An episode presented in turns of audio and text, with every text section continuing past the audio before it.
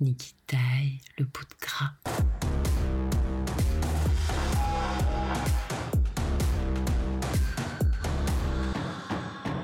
Taille, taille, taille. Globalement, j'aime pas les gens. Mais j'ai décidé de vous parler quand même. L'épisode du jouir est Le burn caput. Ça t'est déjà arrivé? Non, je ne parle pas des hémorroïdes, des morpions de surprendre tes potes en train de baiser, on connaît. Je te parle de faire un burn-out. Sache que si ce n'est pas le cas, ça viendra. Selon ton âge, il est en chemin. Mais comme la chlamydia, tu ne ressens pas encore les symptômes. Et si tu dors avec la même femme depuis 20 ans, c'est pareil. Il est sûrement déjà là, mais tu ne le remarques plus. Et pourtant, tu sais, ta femme a un joli petit cul. Dis-toi bien que d'autres l'ont déjà vu. Si vous vous demandez pourquoi j'ai l'air d'en savoir autant sur le sujet, je ne vous répondrai pas. Rapport au MST ou le désir qui se fait la belle Je vous laisse le choix. Débutons par le cœur de son appellation.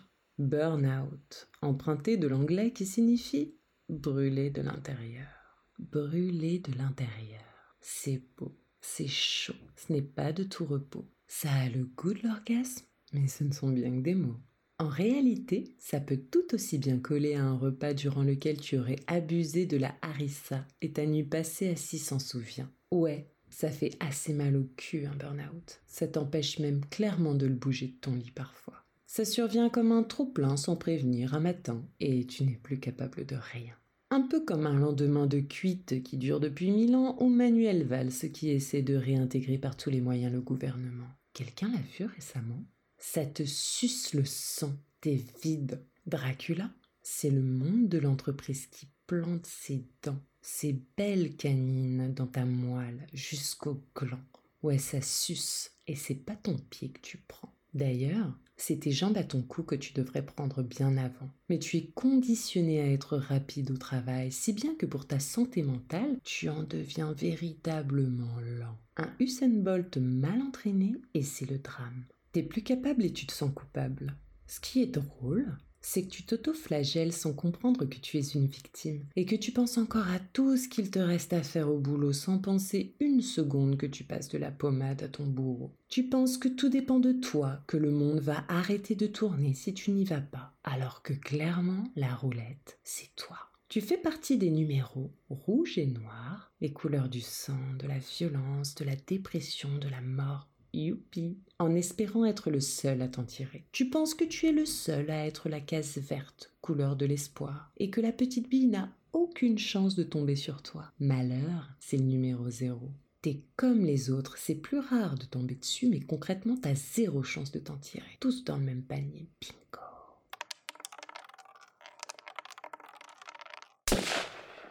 Le burn-out concerne tout le monde. Clairement, tes chances d'y échapper ne sont pas proportionnelles à tes muscles ou la taille de ton cerveau, ni celle de ta proéminence entre-cuissales si c'est ton échelle de calcul. Le mal vient du dessus. Il te happe avec sa cape.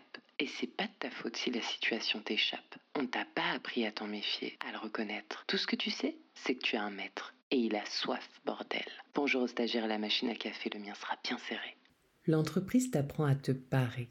Non pas contre les tâches, t'en as mille à faire, et tu en aurais du linge sale à laver. Elle te part à avoir une tenue conventionnelle. Tu te dois d'être beau, droit, au cordeau, prêt à colmater toutes les brèches car elle est elle-même aussi bien organisée que mon dressing dans lequel Fukushima aurait mis le nez. T'as la tête au fond de l'armoire avec tes piles de fringues qui s'écroulent et tu penses encore que tu n'as rien à te mettre pour ton date. Et si tu cherches quoi mettre pour te la prendre bien au fond des reins, tu ne saisis toujours pas que c'est l'entreprise qui te la bien. À la seule différence qu'elle, elle n'a pas prévu le lubrifiant après 23 heures. Juste des mails que tu laisses passer, comme dans du beurre.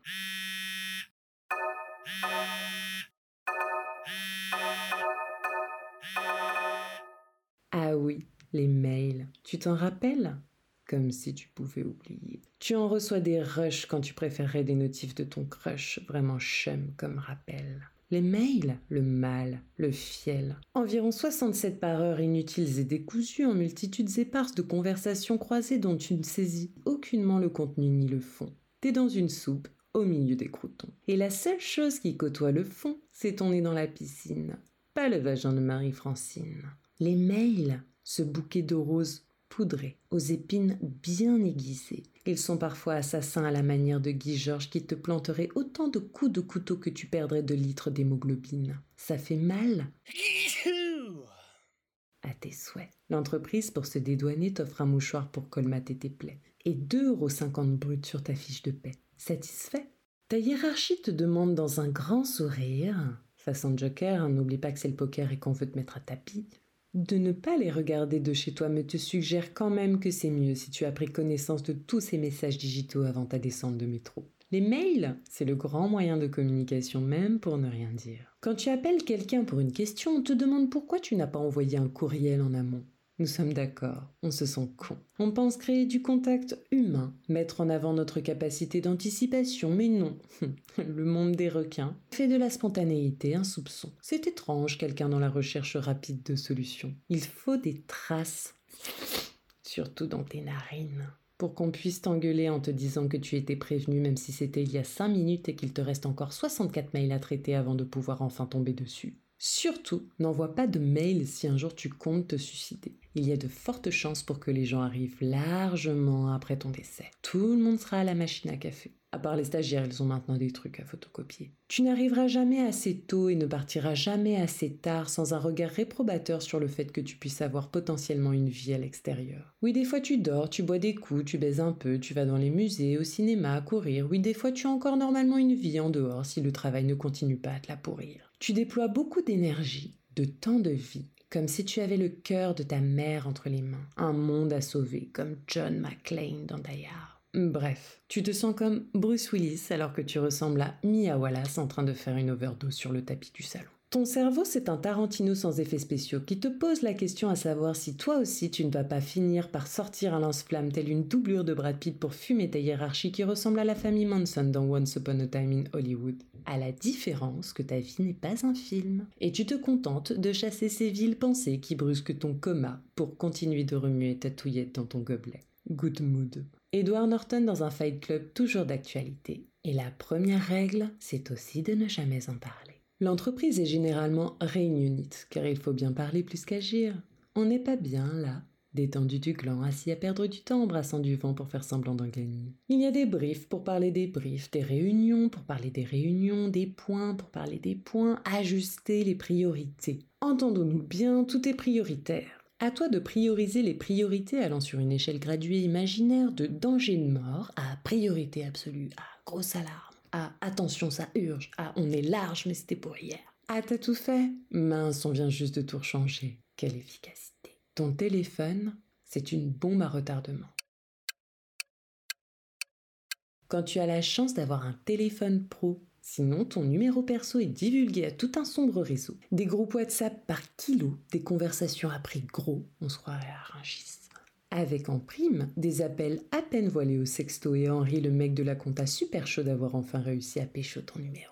Ça vibre, ça sonne toutes les 8 secondes dans ta poche, avec ta hiérarchie qui te surveille, tes équipes en veille, des clients pleins d'oseille. Tu voudrais le mettre sous cloche, il est pire que ta sonnerie de réveil. Pas de répit, pas de repos, tu te retiens de ne pas le fracasser sans préavis sur ce qui te sert de bureau. L'emprise de l'entreprise. Tu ne te rends même pas compte que tu deviens un club sandwich bien écrasé façon SNCF menu premium, un citron bien pressé aussi joli qu'un raisin sec ou les testicules d'un détenu après deux jours de liberté, une formule low cost d'un hôtel délabré. Mais tu te penses juste un peu fatigué. Et puis, au fur et à mesure que le travail, les demandes, les heures augmentent, les mots changent pour oppressé, stressé, malmenés. Tes cernes deviennent des pistes de ski capables d'accueillir les épreuves des Jeux olympiques d'hiver. Ton teint aussi frais que la cave d'un troisième sous-sol bien austère. T'es juste éclaté au sol mais tu te le caches pour rester à l'image du cadre dynamique. C'est bon la nique. Et puis le sort te rattrape. La santé passée à la trappe se permet de te filer deux trois claques.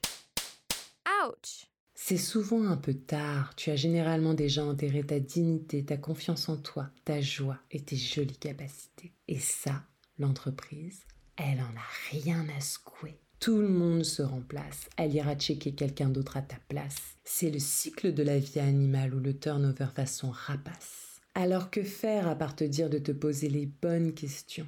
Regarder en face et de retrouver un visage là où on ne voit en toi qu'un pion. C'est courageux de partir pour les bonnes raisons. N'oublie jamais que tu vaudras toujours mieux que toute cette tripotée de cons. Demandez-moi, j'ai le numéro d'un bon psy à l'occasion.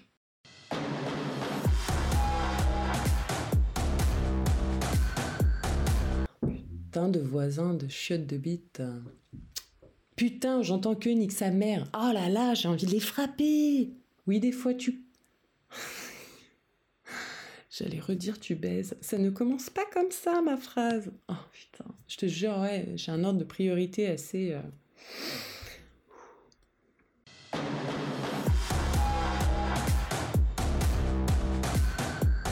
C'était Niki. Vos oreilles ont joui Alors partagez cet épisode avec vos amis.